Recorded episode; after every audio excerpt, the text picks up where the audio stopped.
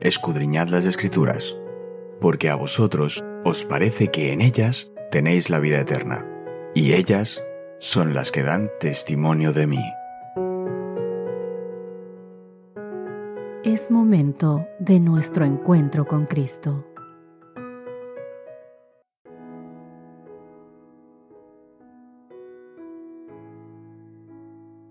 Hola, hola, ¿qué tal queridos amigos? Bienvenidos sean todos ustedes a nuestro encuentro diario del estudio de la Biblia.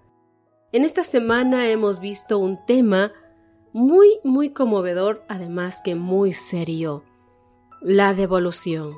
Y ya Apocalipsis capítulo 14, verso 13 nos decía lo siguiente. Oí una voz del cielo que dijo, escribe, Bienaventurados los que de aquí en adelante mueren en el Señor Sí, dice el Espíritu, para que descansen de sus fatigas y sus obras les sigan. Interesante sobre todo esta última parte del versículo. Hay una frase, un párrafo del libro Testimonio a las Iglesias, Testimonios a las Iglesias, que se encuentra en el capítulo 4, allí por la página 471, que dice lo siguiente. Hablando sobre consejos sobre mayordomía cristiana aquello que muchos se proponen postergar hasta que estén por morir? Si fuesen verdaderos cristianos lo habrían hecho mientras gozaban plenamente de la vida. Se consagrarían ellos mismos y sus propiedades a Dios. Mientras efectuasen como mayordomos suyos tendrían la satisfacción de cumplir su deber, haciéndose sus propios ejecutores, ellos satisfarían los requerimientos de Dios de forma propia antes de pasar la responsabilidad a otros. ¿Qué quiere decir esto con haciéndose propios ejecutores? En un testamento habitual, el que hace el testamento nombra a un ejecutor o una albacea para distribuir los bienes después de la muerte de esa persona, en consonancia, claro está, con sus deseos expresados en aquel testamento. Al convertirte tú en tu propia albacea, simplemente distribuyes tus bienes mientras tú vives, es decir, mientras tú los ves. Al hacerlo, tendrás mayor satisfacción por los resultados y de saber, claro está, que estás manejando adecuadamente los talentos que Dios te ha encomendado. Para nosotros los cristianos la segunda venida de Cristo es la bendita esperanza. Todos hemos imaginado aquel asombroso día en el que veremos a Jesús viniendo en las nubes del cielo y estamos ansiosos por escuchar aquellas palabras que el Señor dirá. Bien hecho. Pero, ¿y si debemos pasar al descanso antes de que Jesús regrese? Si hemos seguido su voluntad revelada, ahora podemos tener la satisfacción de ver que la obra avanza gracias a nuestros esfuerzos, sabiendo que gracias a nuestro plan patrimonial, la obra del Señor continuará después de que no estemos. Queridos amigos, los mensajes de los tres ángeles de Apocalipsis 14 componen la última advertencia de Dios a todas las personas de la tierra para que se preparen para la segunda venida de Cristo con poder y gran gloria. Estos mensajes contribuyen a una descripción de los santos fieles que estarán vivos y también de los que ya han muerto para entonces. Aquí está la paciencia de los santos, dice, aquí están los que guardan los mandamientos de Dios y la fe de Jesús. Entonces oí una gran voz del cielo que decía, Escribe, Bienaventurados los muertos que mueran en el Señor de ahora en adelante. Sí, dice el Espíritu, para que descansen de sus trabajos y sus obras los sigan. Queridos amigos, ¿qué significa la frase sus obras los sigan? Aparentemente son bendecidos por el estado de vida cuando ellos fallecen. Para la mayoría de personas la vida puede dividirse en tres grandes frases o segmentos. Los años de aprendizaje son la primera fase, el momento de nuestra vida en que aprendemos a hablar nuestra lengua materna, el alfabeto, los números, los colores. Después viene la educación formal en la que aprendemos a llevarnos bien con los demás y a desenvolvernos en la sociedad.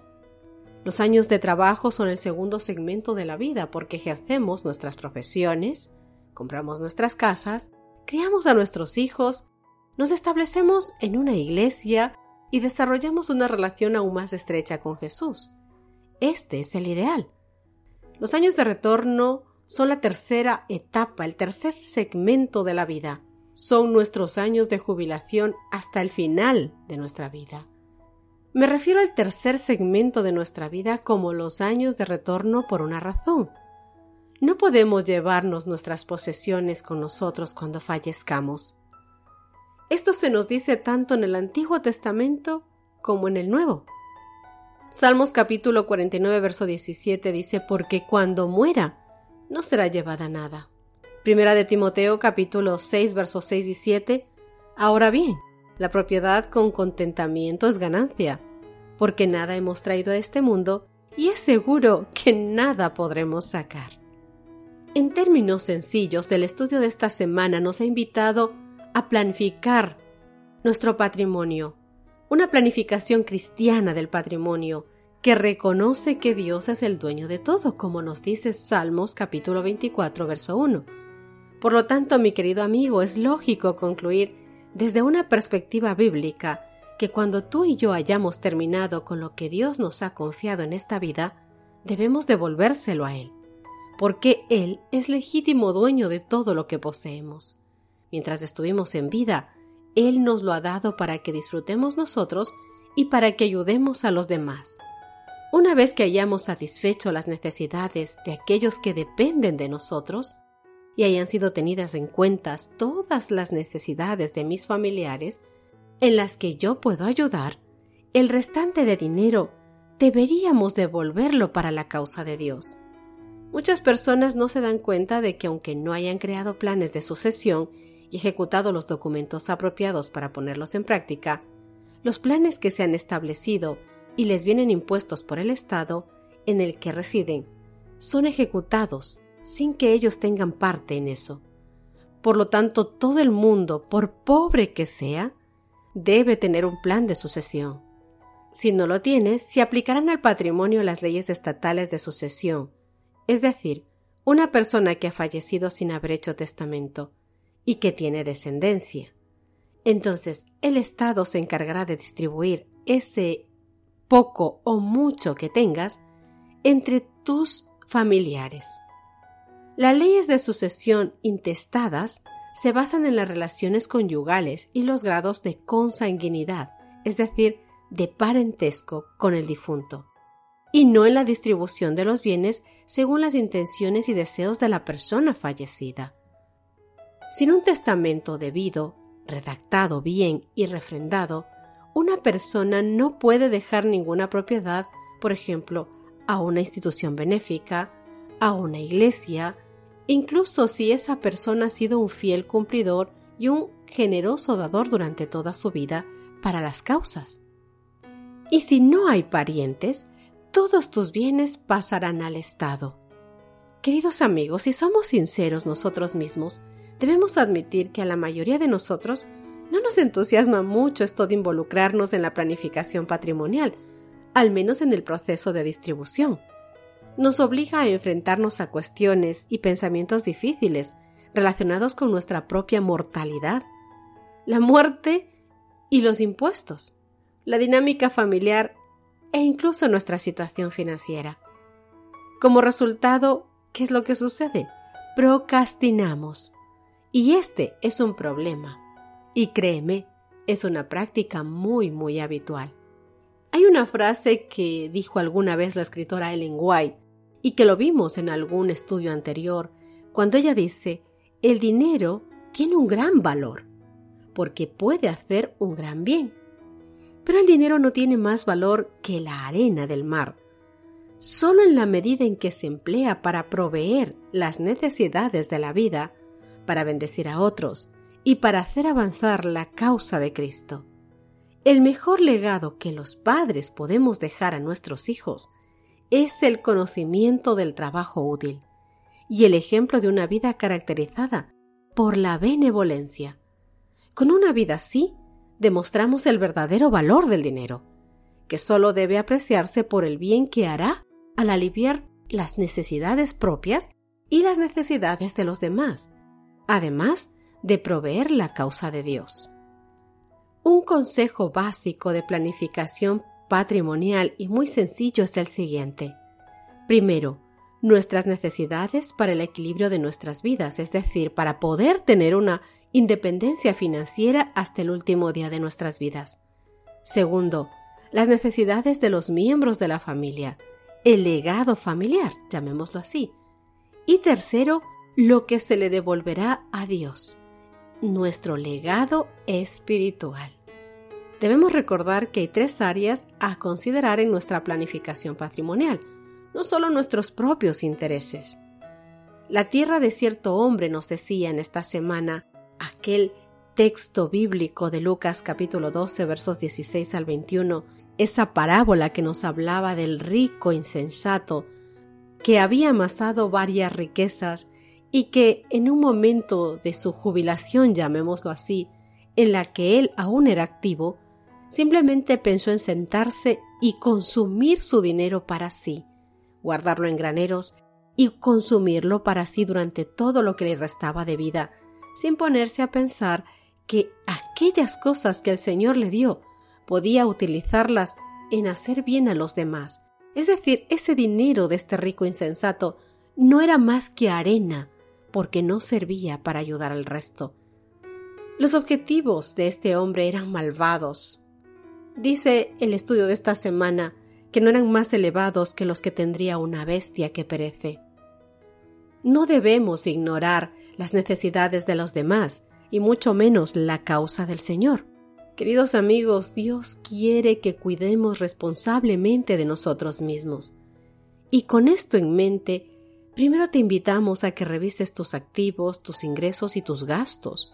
A continuación establece una reserva para emergencias y posibles necesidades de atención sanitaria que puedas tener después de tu jubilación.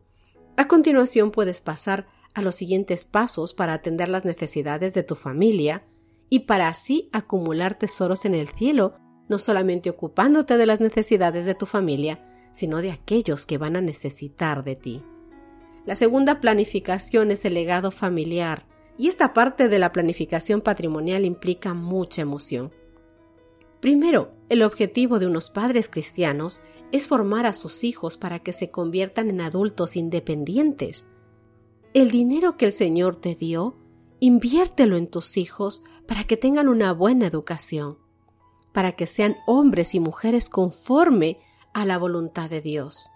Y si como padres mientras vivimos podemos ayudar a nuestros hijos, si podemos dejar una cantidad o algo para nuestros hijos cuando hayamos partido de esta tierra, sería bonito e interesante, es lo que queremos hacer todos. Pero debemos preocuparnos más mientras ellos viven cuando son pequeños, de formarlos en Cristo, para que sean hombres y mujeres útiles, que no solamente esperen el fallecimiento de sus padres para recoger el fruto de su trabajo, sino que ellos mismos en vida sean útiles. Aún así, si Dios te ha provisto y puedes dejarles una parte a tus familiares para cubrir sus necesidades, es el segundo paso que debes hacer. Y el tercer paso es que aquello que Dios te dio habiendo ya cubierto las necesidades de tu familia, lo entregues a obras de caridad, a la obra del Señor. Yo ahora antes de marcharme quiero dejarte opciones para que puedas ver en qué podrías entregar ese restante de dinero. Además te invito a que no solamente lo puedas hacer ya predeterminado en un testamento, sino que lo puedas hacer cuando aún estés en vida. Hay ciertas causas o ministerios a los que podrías apoyar de forma benéfica, con donaciones benéficas. Y estos son un ejemplo. ¿Cómo ha sido bendecida tu familia a lo largo de los años cuando conociste al Señor? Recibiste una bendición a través de una experiencia educativa, en un instituto cristiano, por ejemplo, o quizás durante una estancia en una institución médica. Puedes ayudar allí. ¿Te gusta tener una iglesia en la que celebrar un culto puedes ayudar a esa iglesia también a conseguir un local. Has sido bendecido en un campamento de verano, tú, o has sido bendecido tus hijos, por ejemplo, al estar allí. Ayuda a esos campamentos para que varios niños que no tienen cómo llegar puedan tener esta experiencia. ¿Te gustaría ayudar a otros a conocer la pronta venida del Señor Jesús? Invierte en esto. ¿Te gustaría ayudar a construir escuelas e iglesias en todo el mundo? Invierte en eso. ¿Ha sido tu vida bendecida por asistir a reuniones evangélicas? ¿Te gustaría apoyar a estas organizaciones? Hazlo. ¿Te gustaría apoyar los ministerios de la ventana 1040, por ejemplo, que son ministerios que llevan el conocimiento de la palabra de Dios a países musulmanes? Si quieres apoyar radio, audios, te, te invito a que puedas hacerlo. ¿Alguna vez te ayudó tu iglesia en momentos de crisis, de necesidad, cuando no tenías alimentos? Ahora es tu turno de apoyar para que otras personas que están en esa circunstancia puedan también recibir ayuda. ¿Te gustaría ayudar de forma personal a otros? Hazlo. ¿Quieres participar o has participado en un viaje misionero de corta duración? Invierte en esto. ¿Te gustaría poder hacer que otros puedan vivir todas estas experiencias? Te invito a invertir en esto. O quizás en un orfanato o en una clínica donde haya gente con VIH. Considera en oración todas estas preguntas, mi querido amigo, y pídele a Dios que te dé sabiduría y dirija tus pasos para que puedas invertir en una causa digna y que así hagas tesoros en el cielo. Que Dios te guarde. Nos encontramos en nuestro próximo estudio. Gracias por acompañarnos. Te recordamos que nos encontramos en redes sociales. Estamos en Facebook, Twitter e Instagram como Ministerio Evangelike. También puedes visitar nuestro sitio web www.evangelike.com.